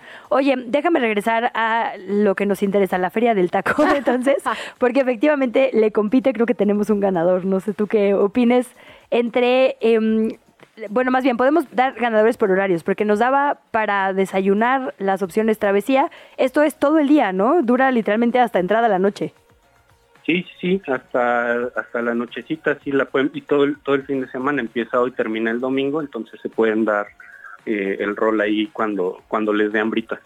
Maravilloso, porque además se come tres veces al día, entonces estas recomendaciones nunca sobran. Y yo diría que se toma en la noche, pero ya vi que en este ay, programa hay ay. quien empieza temprano, muy temprano. Ay, la guardiana de los horarios y los días. Edgar, es que aquí como Edgar, salvajes, comen pan de muerto en verano, quieren comer rosca en septiembre, no, o sea, alguien tiene que poner orden.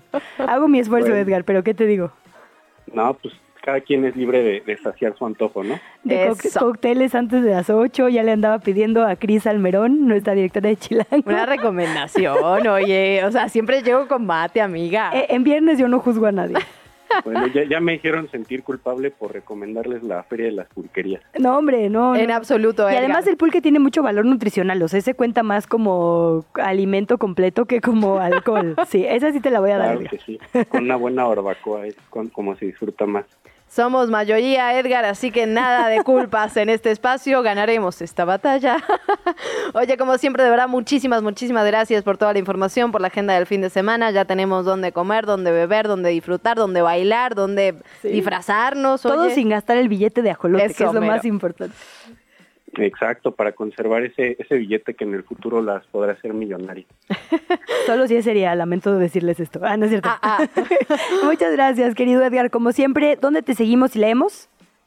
Eh, En Twitter X, arroba Edgar Ulises S, en chilango.com, a veces andamos también en Más Chilango, y pues como siempre, cuando ustedes me inviten aquí, en este espacio. Ahí andaremos también. Abrazote, Edgar. Muchísimas gracias y bonito fin de semana. Gracias, bonito fin. Hablemos de deportes. Grand Slam en qué chilangos pasa.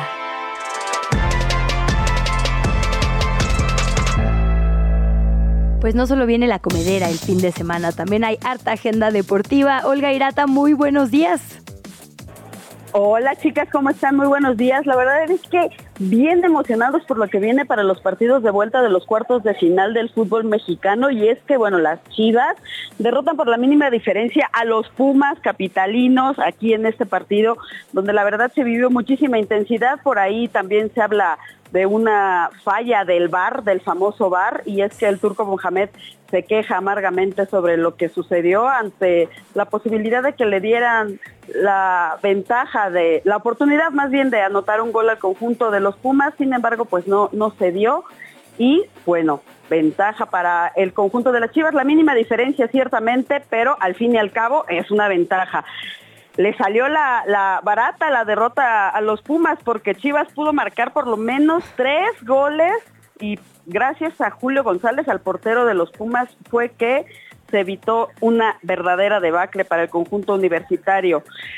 El obligado a ganar en la vuelta, evidentemente, pues es Pumas. Veremos qué cambia el turco en Ciudad Universitaria, porque en su visita al Akron, pues se vio bastante tibio, con un planteamiento bastante ratonero, dicen por ahí. Y aguas, porque los boletos estuvieron carísimos, pero carísimos de París. No. O sea, 500 pesos el más barato. Afortunadamente en Ciudad Universitaria estuvieron más económicos. Ojo, ya no hay boletos a la venta de manera legal.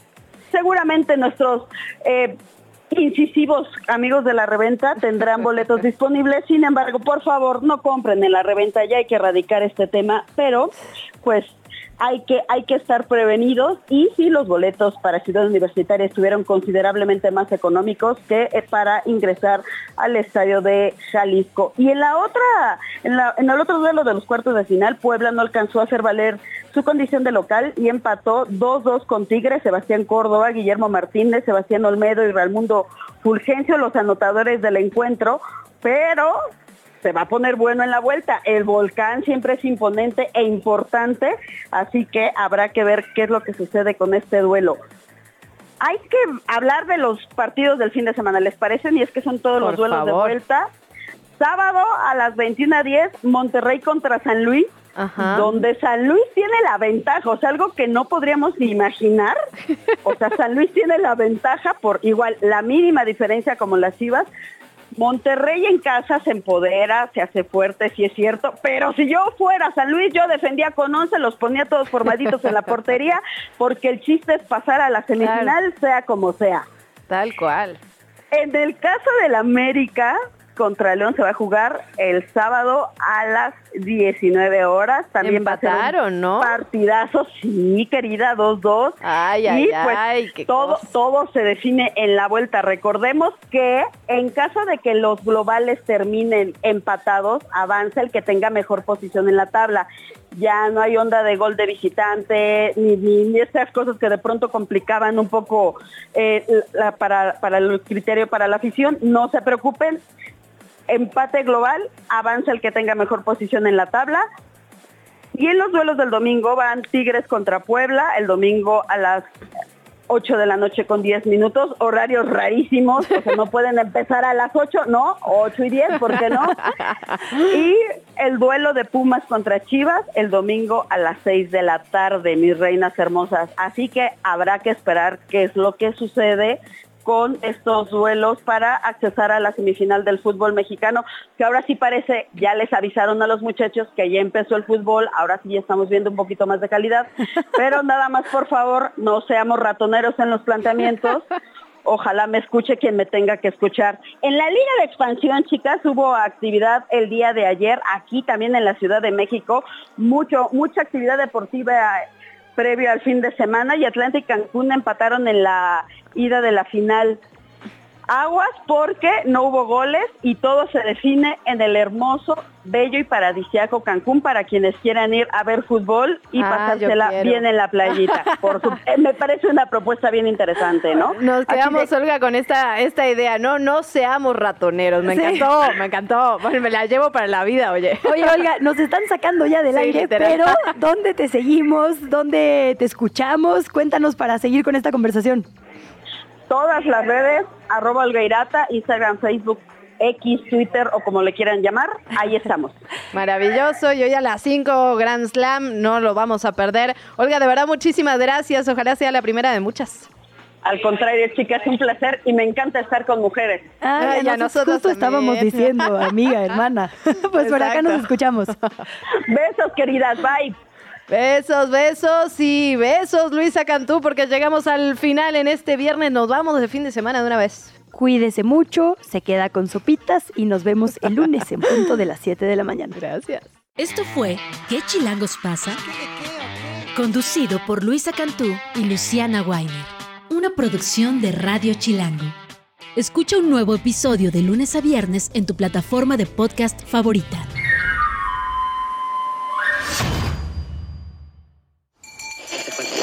Radio Chilango. La radio que... Viene, viene, ¿eh?